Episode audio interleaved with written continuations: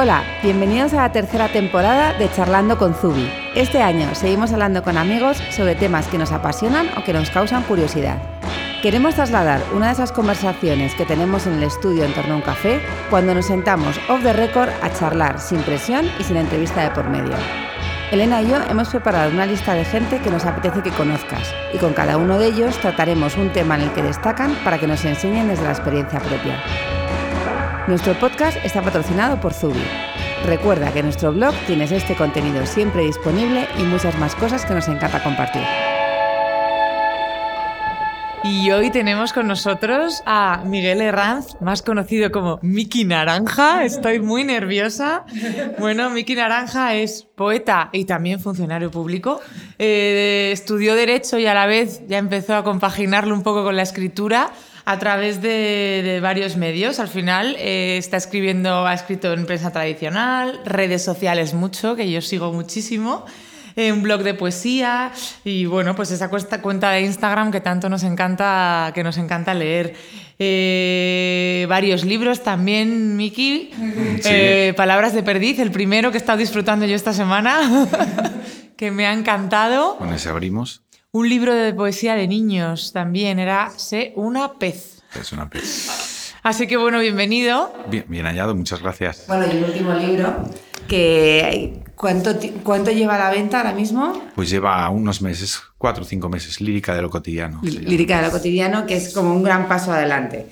Sí, es diferente. Sí, es un pequeño salto, tampoco demasiado grande porque mi poesía es limitada, pero es un pequeño salto con respecto a Palabras de Perdiz, y es una poesía un, poco más, más hecha, digamos. Estoy muy contento con ese libro. Es, precioso como todos. Bueno, pues si quieres empezamos así como calentando. Eh, ¿Qué lleva a un funcionario a, hacerse, a convertirse en hacedor de, poemas. Yo creo que... ¿Vas a contar algo de estaba muy aburrido trabajando?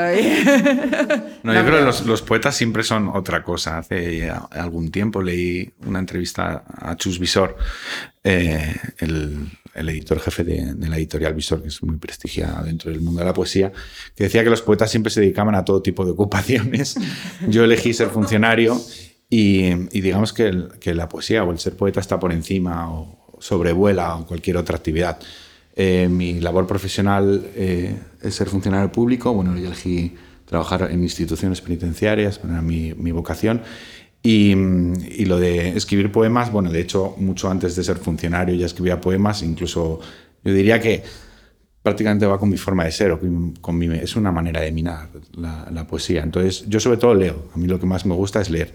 Y, y escribo poemas un poco como consecuencia, por osmosis, por imitación, intentando replicar de alguna manera lo que otros muchos han hecho conmigo, porque la poesía es algo que da mucho con muy poco. Entonces, eh, efectivamente soy funcionario y soy poeta y yo creo, pero ahora mismo no, no, soy funcionario o soy funcionario de baja y sigo escribiendo poemas y yo creo que hasta que me guarde en una caja seguiré escribiendo y leyendo poemas porque es mi manera de, estar en el mundo. ¿Y en instituciones penitenciarias hay poesía? Y tanto que sí.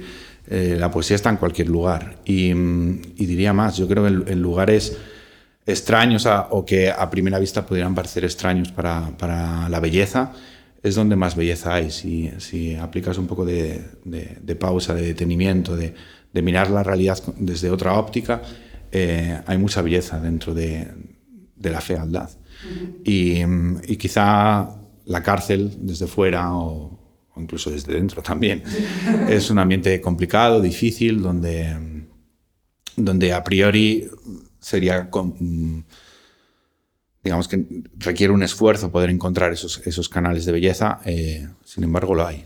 Los hay y además eh, hay un encaje más directo. Si consigues eh, detenerte, pararte y tomarte tiempo, quizá conectas mucho más que en otros sitios geográficos donde más belleza a priori pudiera haber, como en un paisaje o en, o en un museo, por ejemplo. Porque además en tus poemas narras mucho como la vida cotidiana, que también es eso, en tu trabajo, un poco la cotidianidad, ¿no? ¿Y qué valores crees que, se están perdiendo y cuáles estamos recuperando un poco en este día a día tan loco que vivimos?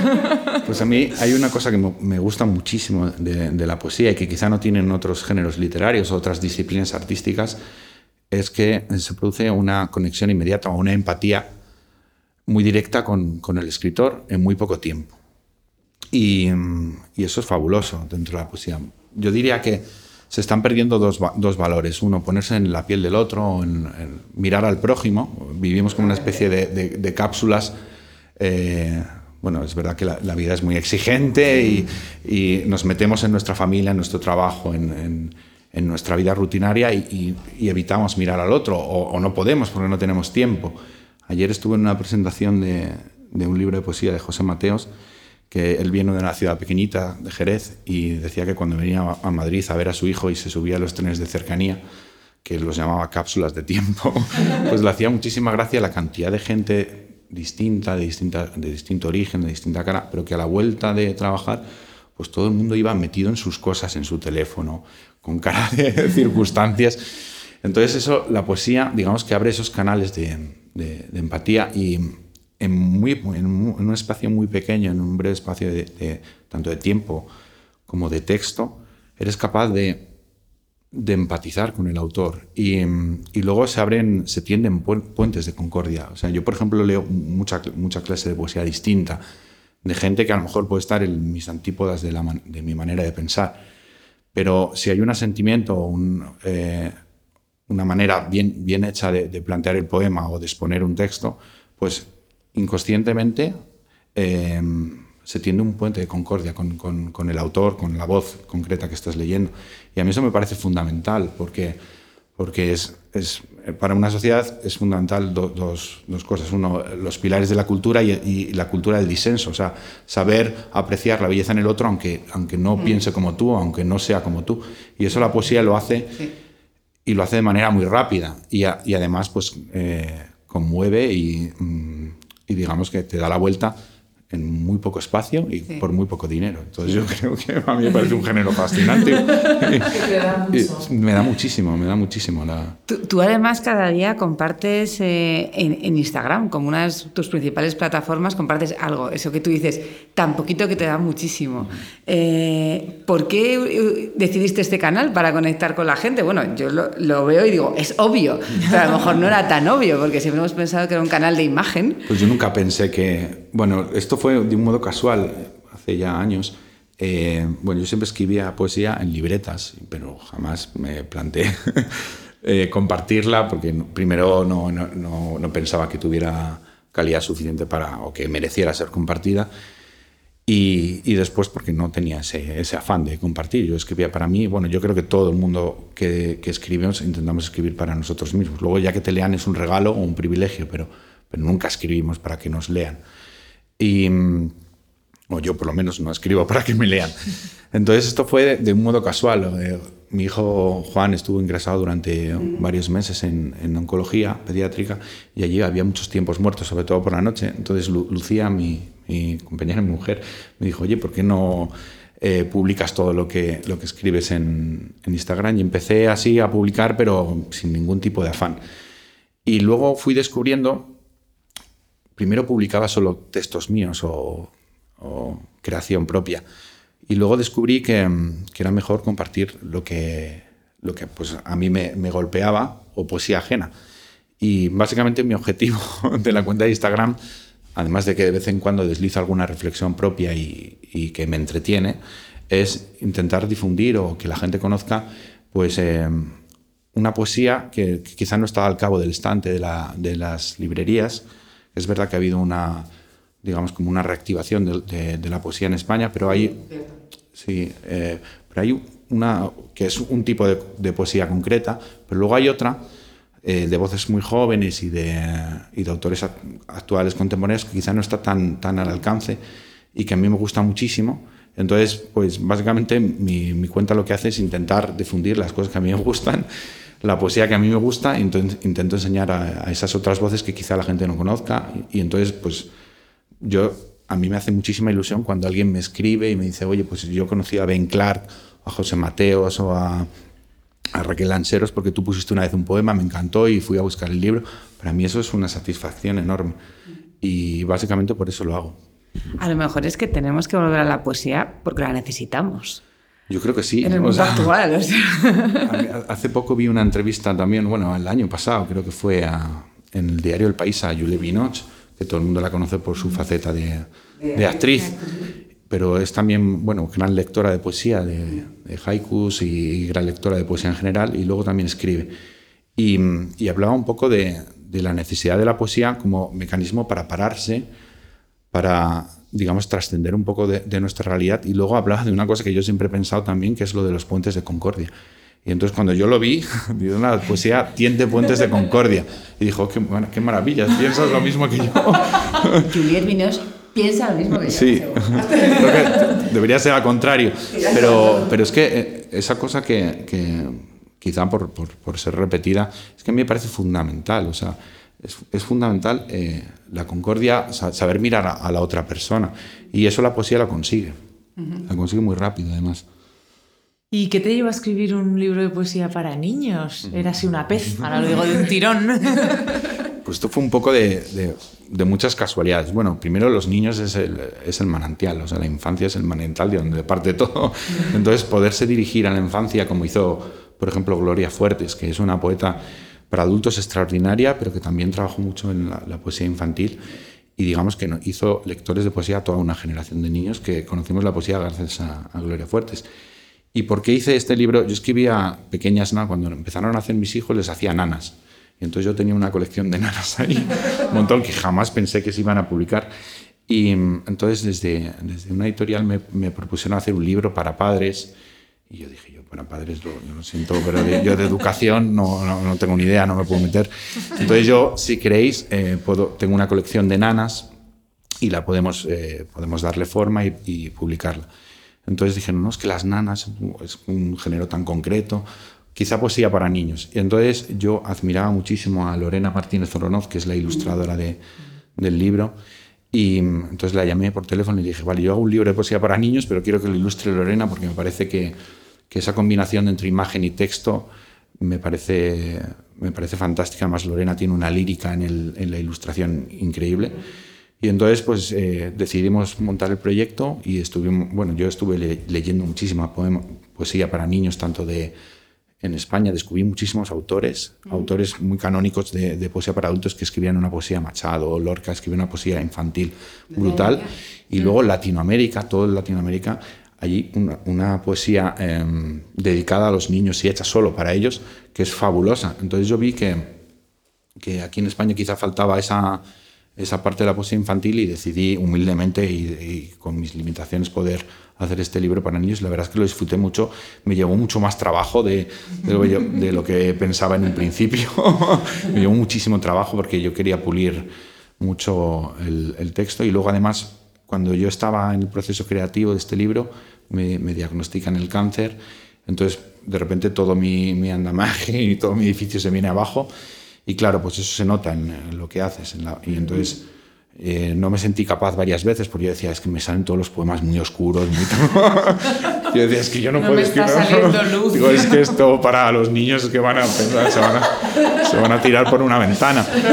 Y, y, fue Lorena la que, venga, va, que seguro que lo conseguimos. Y bueno, pues a fuerza de probar y probar, pues al final Hombre, también existe una versión de, poemas para niños, pequeñas historias de Tim Burton, que, es de niños ahí como de tirarse voces oscuros. Sí, Tim Burton. Y Silvia Plath también, Silvia Plath, que es una poeta muy, muy oscura, me escribió un libro ilustrado que yo lo recomiendo porque es que es maravilloso. Está ilustrado por Quentin Blake, que es el, el ilustrador de cabecera Roald Dahl y es el libro de las camas, donde se habla de camas y Silvia Plaza hace poemas a las camas. Y es maravilloso ese libro. Qué bonito. Es, precioso. Pondremos el enlace, hay que encontrarlo seguro, lo necesito para mí. no sé, no recuerdo ahora mismo el nombre de la editorial, pero su libro está en, rosa, en rosa palo, es un libro precioso. O sea que, que hay muchos autores eh, que han escrito poemas infantiles y, además que es que yo creo que yo, por ejemplo, en este libro de, de Eras una pet, eh, intenté tratar a los niños como adultos, es decir, no, no busqué un lenguaje ñoño, un lenguaje eh, adaptado a ellos. Eh. Yo escribía poemas también para mí y, me dirigía a los, a los, niños de tú a tú, con una serie de, de objetivos que queríamos conseguir, pero y cuidando también la forma de los poemas, pero me hizo muchísima ilusión hacerlo. ¿Cómo perciben los niños la, poesía? O sea, ¿son no son conscientes? ¿Están leyendo como cuentos? Eh, parece... Ellos con su cabeza como más, como más sencillez y, demás. Los niños perciben dos cosas mucho mejor que nosotros. Uno es el, ritmo que lleva el poema. Ellos la musicalidad y el ritmo del poema lo cogen a la primera. Y luego las imágenes. Eh, yo creo que para que un poema sea poema, o por lo menos la manera que yo tengo de entender la poesía, tiene que tener como tres pilares, una, una, cierta hondura, o una cierta introspección o trascendencia, después un ritmo. El ritmo es fundamental, que lo puedes conseguir de muchas maneras, o bien con la rima, o bien con la estructura de los versos, de, de, maneras muy distintas.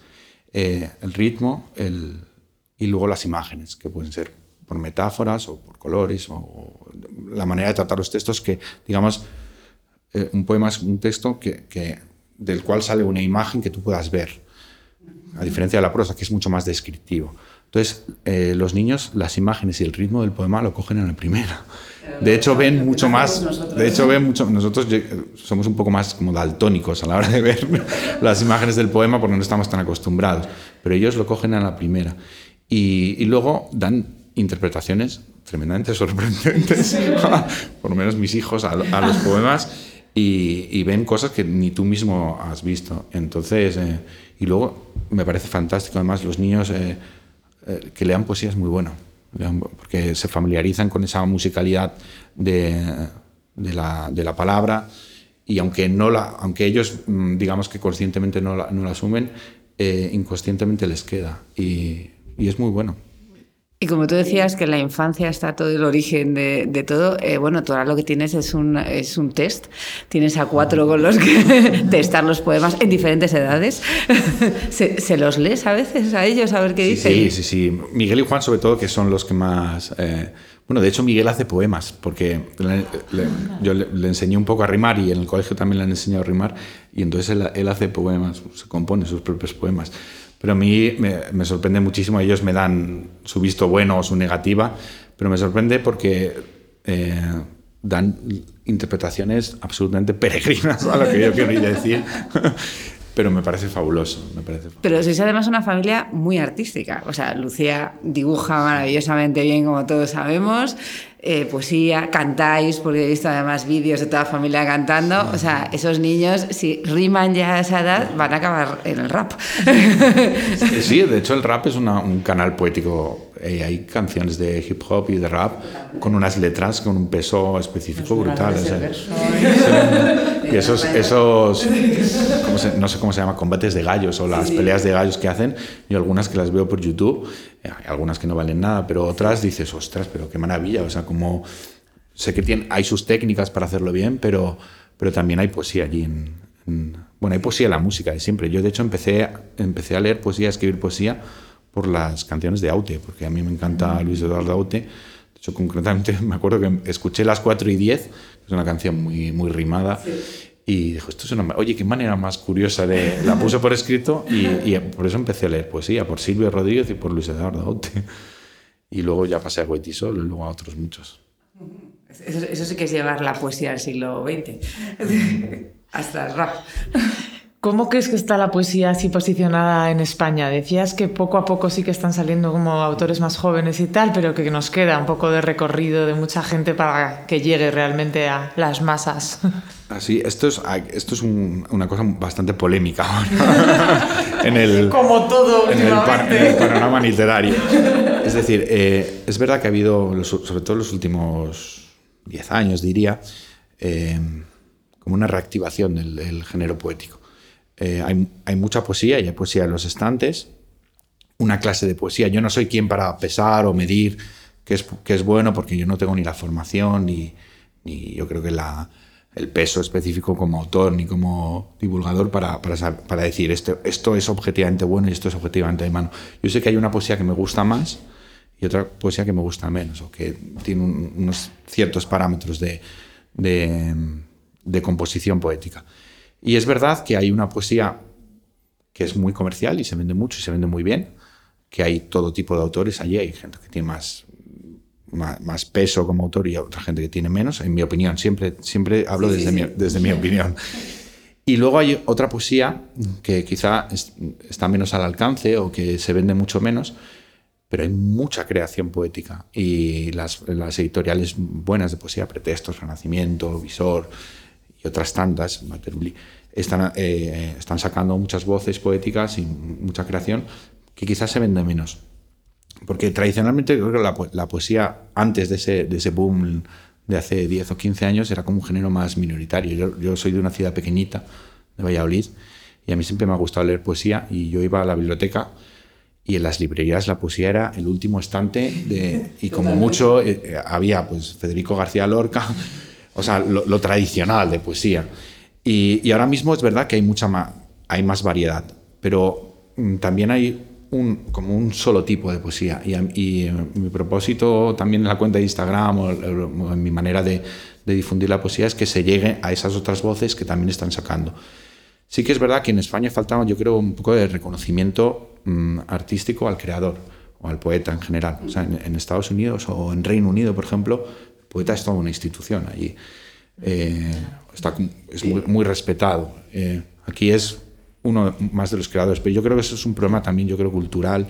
Sí. O sea, que, que, vemos un poco la cultura como un bien de ocio que tiene que ser gratuito. y, sí. O que, digamos, como el acceso a Internet ha democratizado todo, que a mí me parece fabuloso que todo el mundo pueda acceder a la cultura. Pero yo creo que la cultura es una inversión más que un gasto. Y que tenemos que estar acostumbrados a pagar por lo que por lo que hace bueno a un país y además eh, la cultura yo creo que es uno de los pilares sobre los que se sientan las democracias. Uh -huh. Entonces, me estoy yendo por los cerros de Úbeda. No, no, no. o sea, la, la, la, idea de charlando con Zubi es eso, irnos sí. por los cerros de Úbeda. Creo que falta, o sea, goza de buena salud, yo creo, la poesía en España goza de buena salud. Eh, sí me gustaría que estuvieran más los estantes otra clase de poesía que a lo mejor no llega tanto y que es una poesía muy buena que quizás requiere un poco de esfuerzo del lector o un recorrido del lector para poder o sea, yo, por ejemplo, si empiezo a leer a Gamoneda desde un principio, digo, la poesía es un coñazo. No hay quien, a este tío no hay quien lo entienda. ya no vuelvo a leer poesía. Pero si sigo un itinerario lector y empiezo pues leyendo pues, a Goiti solo, por ejemplo, que es ah. muy accesible. Eso, haznos un itinerario, por favor. No, pero yo... Esto me... ah, iniciarnos en la poesía. Eh, pues si empiezo leyendo pues una poeta muy sencilla, pues Gloria Fuertes, por ejemplo. Es sencilla, pero tiene muchísima hondura poética. Goitisolo, se me ocurre, o eh, poemas, eh, poetas más contemporáneos, pues, eh, David González o Carmelo Iribarren o Raquel Lanceros, que son gente que, que hace una poesía con una, una, calidad indiscutible, pero es una poesía que se entiende. Se entiende y, y, tiene parámetros poéticos de creación. Pues si yo voy haciendo como una especie de itinerario poético, voy cogiendo eh, esfuerzo lector y, y voy a aprendiendo, a, manejando los códigos de la poesía, pues quizá luego pueda leer a Gamoneda y no me parezca tan, tan abstruso o avalente. Uh -huh. eh, por ejemplo, Ángel González. Eh, Ángel González es un poeta maravilloso eh, y que es un poeta que se le entiende muy bien. Yo creo que a lo mejor, por lo que estás diciendo, también es verdad que en el colegio sí que es verdad que te van haciendo lo de eh, leer de forma de empiezas por estos libros, continúas por estos, pero yo recuerdo que poesía en el colegio era, pues eso, Machado, sí, de, eh, sí. Miguel Hernández, Miguel Hernández no. tal, le, leías pero como anclados en el tiempo. Claro. Lo leías cuando en literatura estudiabas ese género, pero no había lo que tú dices de empezar a leer por eh, claro, los cuentos de no sé quién e ir subiendo en profundidad hasta llegar al Quijote. Yo creo que hay que, hay que, darle, hay que darle la vuelta a eso. Yo me acuerdo, o sea, yo hace poco he releído a Miguel Hernández y yo me acuerdo de leerlo en la época y que a mí no me decía nada Miguel Hernández. Yo lo he vuelto a leer ahora y es absolutamente increíble, es maravilloso. Pero claro, para eso necesitas eh, preparar el cuerpo, preparar el alma y, y, para eso necesitas enganchar lectores. Y claro, pues a un chaval de 12 años, pues no le vas a enganchar con la poesía de Lorca porque es complicada. A lo mejor algunos sí. Pero si, si los planes de lectura, yo siempre digo, es, es fundamental apasionar a la, a la, gente con la lectura. Entonces, si podemos juntar a voces que les lleguen mucho más, yo qué sé, pues se me ocurre pues Carmelo Olivarren, David González, Laura Casielles, bueno, tanta, tanta gente, eh, Ana Pérez Cañamares, tanta gente que está haciendo poesía que es con un lenguaje combativo, con un lenguaje directo, actual, pero que es poesía de Honduras. Eh, si les vas mezclando esas dos cosas, les vas es inevitable. Ellos tienen que conocer la cultura literaria de un país, es necesario que conozca la generación del 27 de dónde se fundamenta todo. Pero si vas mezclando esas dos cosas, y me, y me ocurre igual en prosa, Eh, si a un chaval pequeño le metes el lazarillo de Tormes, pues le va a costar, pues le va a costar. Pero, por ejemplo, pues yo qué sé, le puedes poner Las inquietudes de Santandía de Pío Baroja, que es un libro que se entiende mucho mejor, o le puedes meter libros actuales y, digamos, ir tirándole un poco caramelo zanahoria, zanahoria hasta que vayan familiarizándose con los códigos y entusiasmándose con la poesía. Yo creo que se puede entusiasmar. Si se variaran los planes de estudio yo también lo creo. para entusiasmar a la gente, mm. es que yo creo que el aprendizaje es entusiasmo si no, si no te entusiasma, es muy difícil aprender algo. Nosotros creo que hay que tener pasión. Mm. Si, no, si no hay pasión por algo, es que no te... O sea, no, no lo vas a continuar haciendo. No te mueve como ser humano. Es que el ser humano se mueve por pasión en todo. Sí. Hay que ponerlo en todo.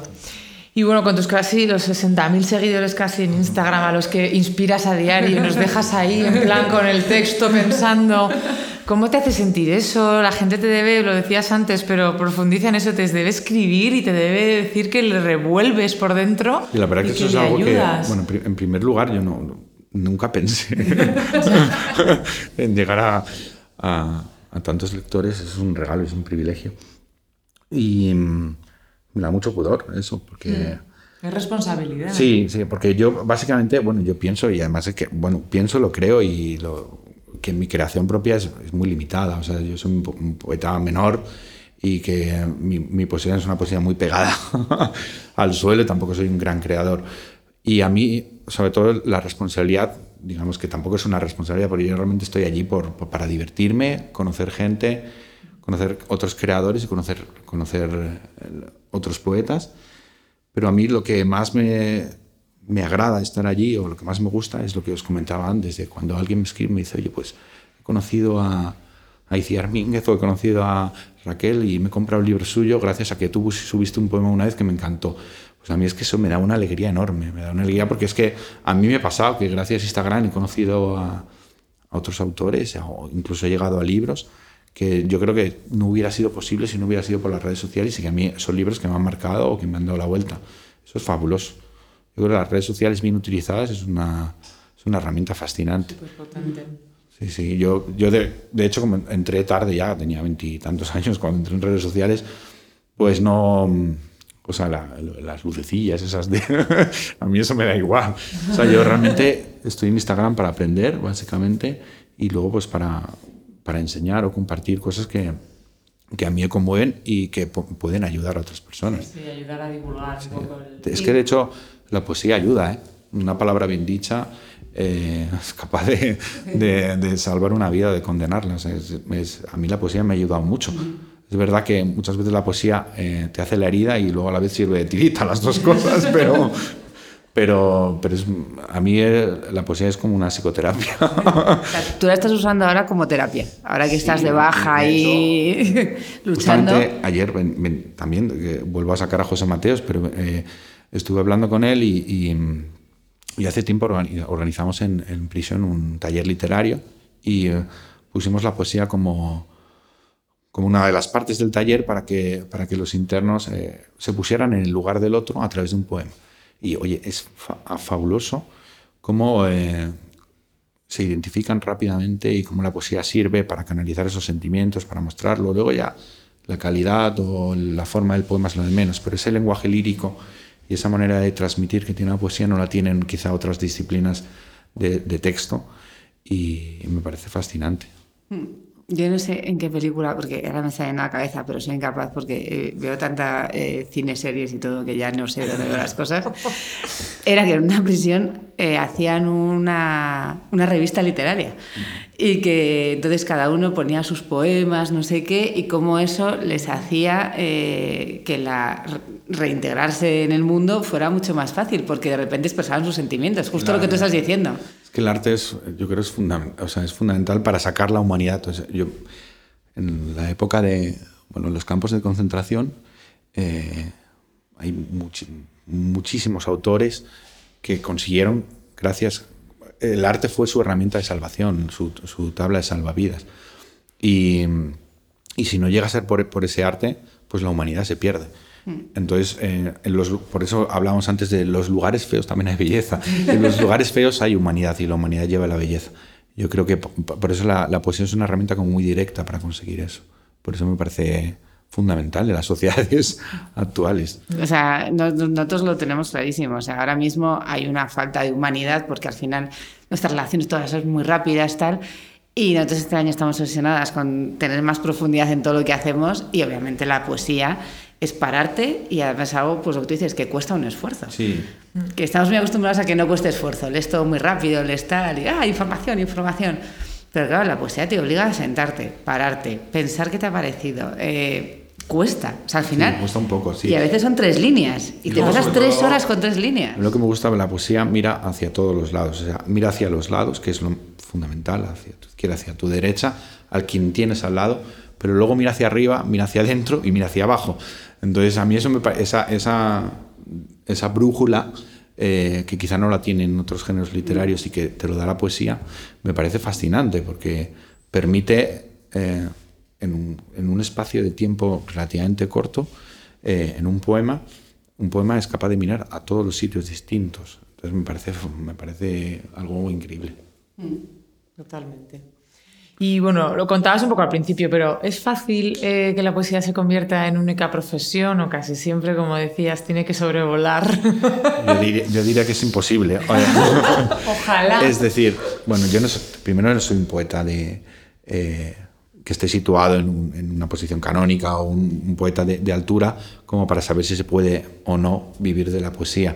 Pero creo que es muy, muy, muy difícil. Ya hace poco, el libro de Palabras de Perdid eh, lo prologó Ben Clark. Ben Clark es ganador del premio Loeb de poesía, digamos que está en la élite de la poesía, porque se lo merece, porque es muy bueno.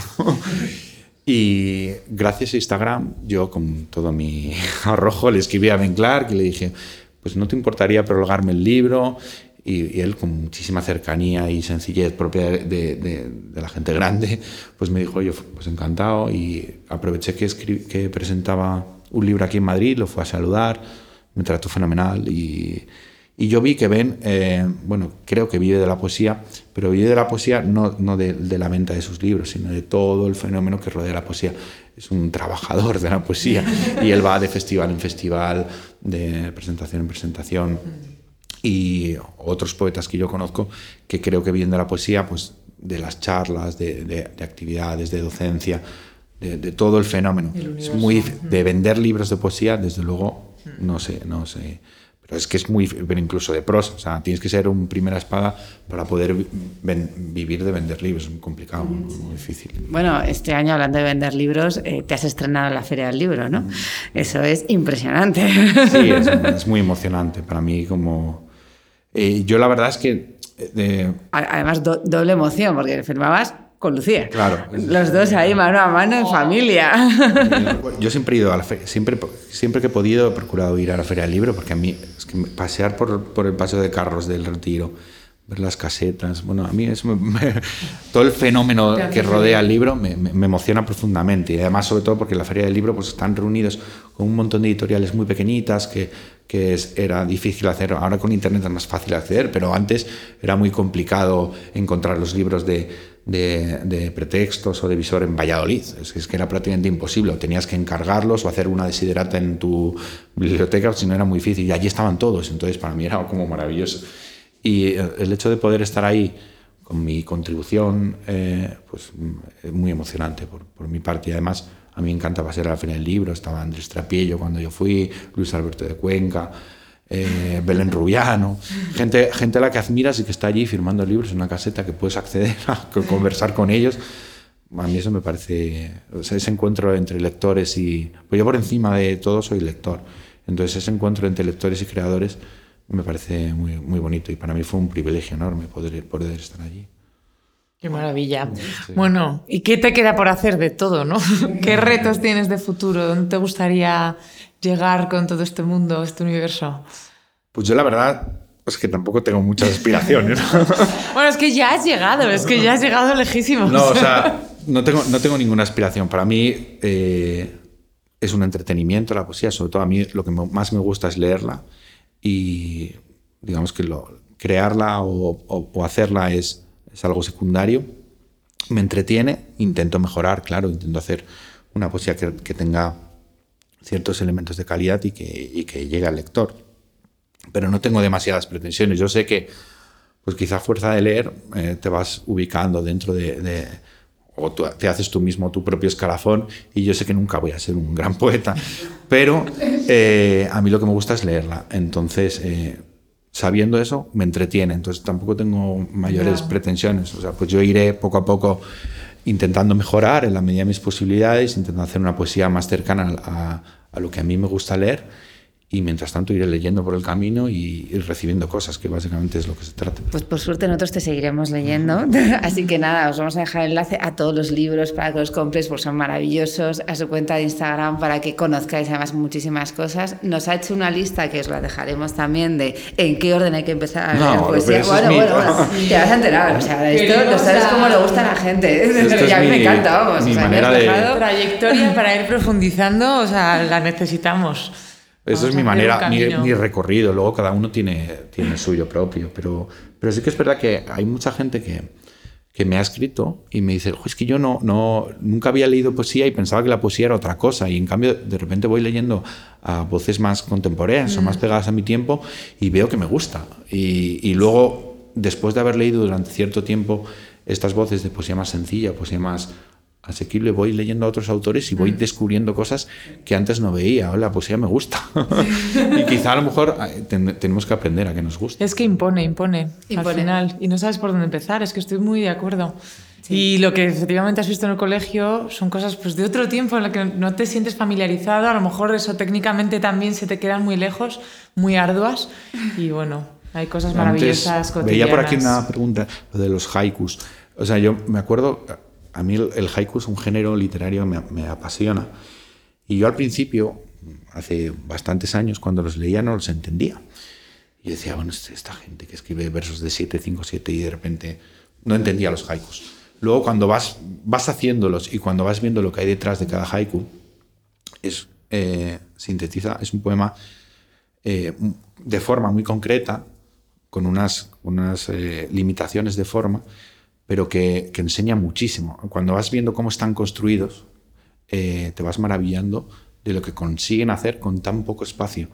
Y yo estoy intentando hacer un libro de haikus, que a mí cada haiku me lleva cuatro o cinco meses hacer uno medianamente presentable.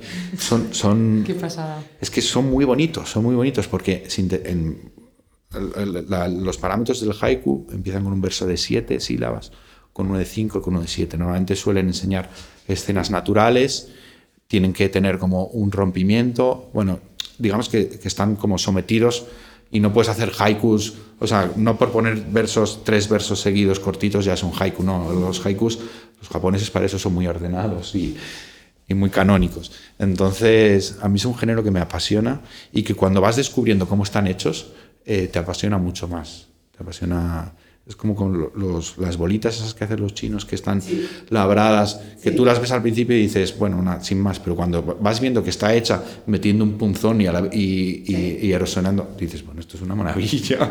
A lo mejor cada hay, hay, cinco años de trabajo detrás de cada bolita de esas. Pues un poco esos poemas breves, los haikus ahí están detrás. Cuando, estás, cuando tú ves el armazón o sabes más o menos el armazón, te maravillan absolutamente cómo están hechos. Qué maravilla. No sé, eh, decía que era su primera entrevista, que nunca había dado la entrevista, ni un podcast, ni nada, pero vamos, estás hecho para ello. sí, puedes, listo. Estás listo, para, un programa de radio directamente. Por favor, denle un programa de radio por las noches para que nos lea poesía. Ay, nos encantaría. Nos encantaría. Muchísimas gracias. Pues nada, muchísimas gracias a ti por venir. Eh, nos ha costado un poco, llevamos desde julio, porque claro, familia, las cosas del día a día, siempre, pues eso, la poesía de lo cotidiano nos había ido alejando y acercando constantemente, pero al final ya lo hemos conseguido y la verdad es que, bueno, o sea, infinitas gracias, de verdad, o sea, eh, que nos hayas hecho este hueco y que, y que hayas podido estar aquí hoy. Así, que, nada. estamos felices. Gracias. gracias. Muchísimas gracias. Muchas gracias por habernos elegido de nuevo para pasar un rato de tu tiempo. Para nosotras también ha sido un placer enorme pasarlo contigo. El equipo del podcast de Zubi, capitaneado por Elena y por mí, con Rocío en producción, Pati en fotografía y Sergio en sonido, esperamos haber estado a la altura. La música de este podcast es un regalo de Lulatón, nuestros compositores de jingles favoritos, que desde Japón nos acompañan desde el primer día. Si te ha gustado y crees que le puede gustar a otros, compártelo. No hay nada mejor que recibir un regalo porque alguien se acuerda de ti. Tenéis todos nuestros podcasts en nuestro blog, en iTunes, Spotify y otras plataformas. Gracias de nuevo por estar aquí, nos vemos muy pronto.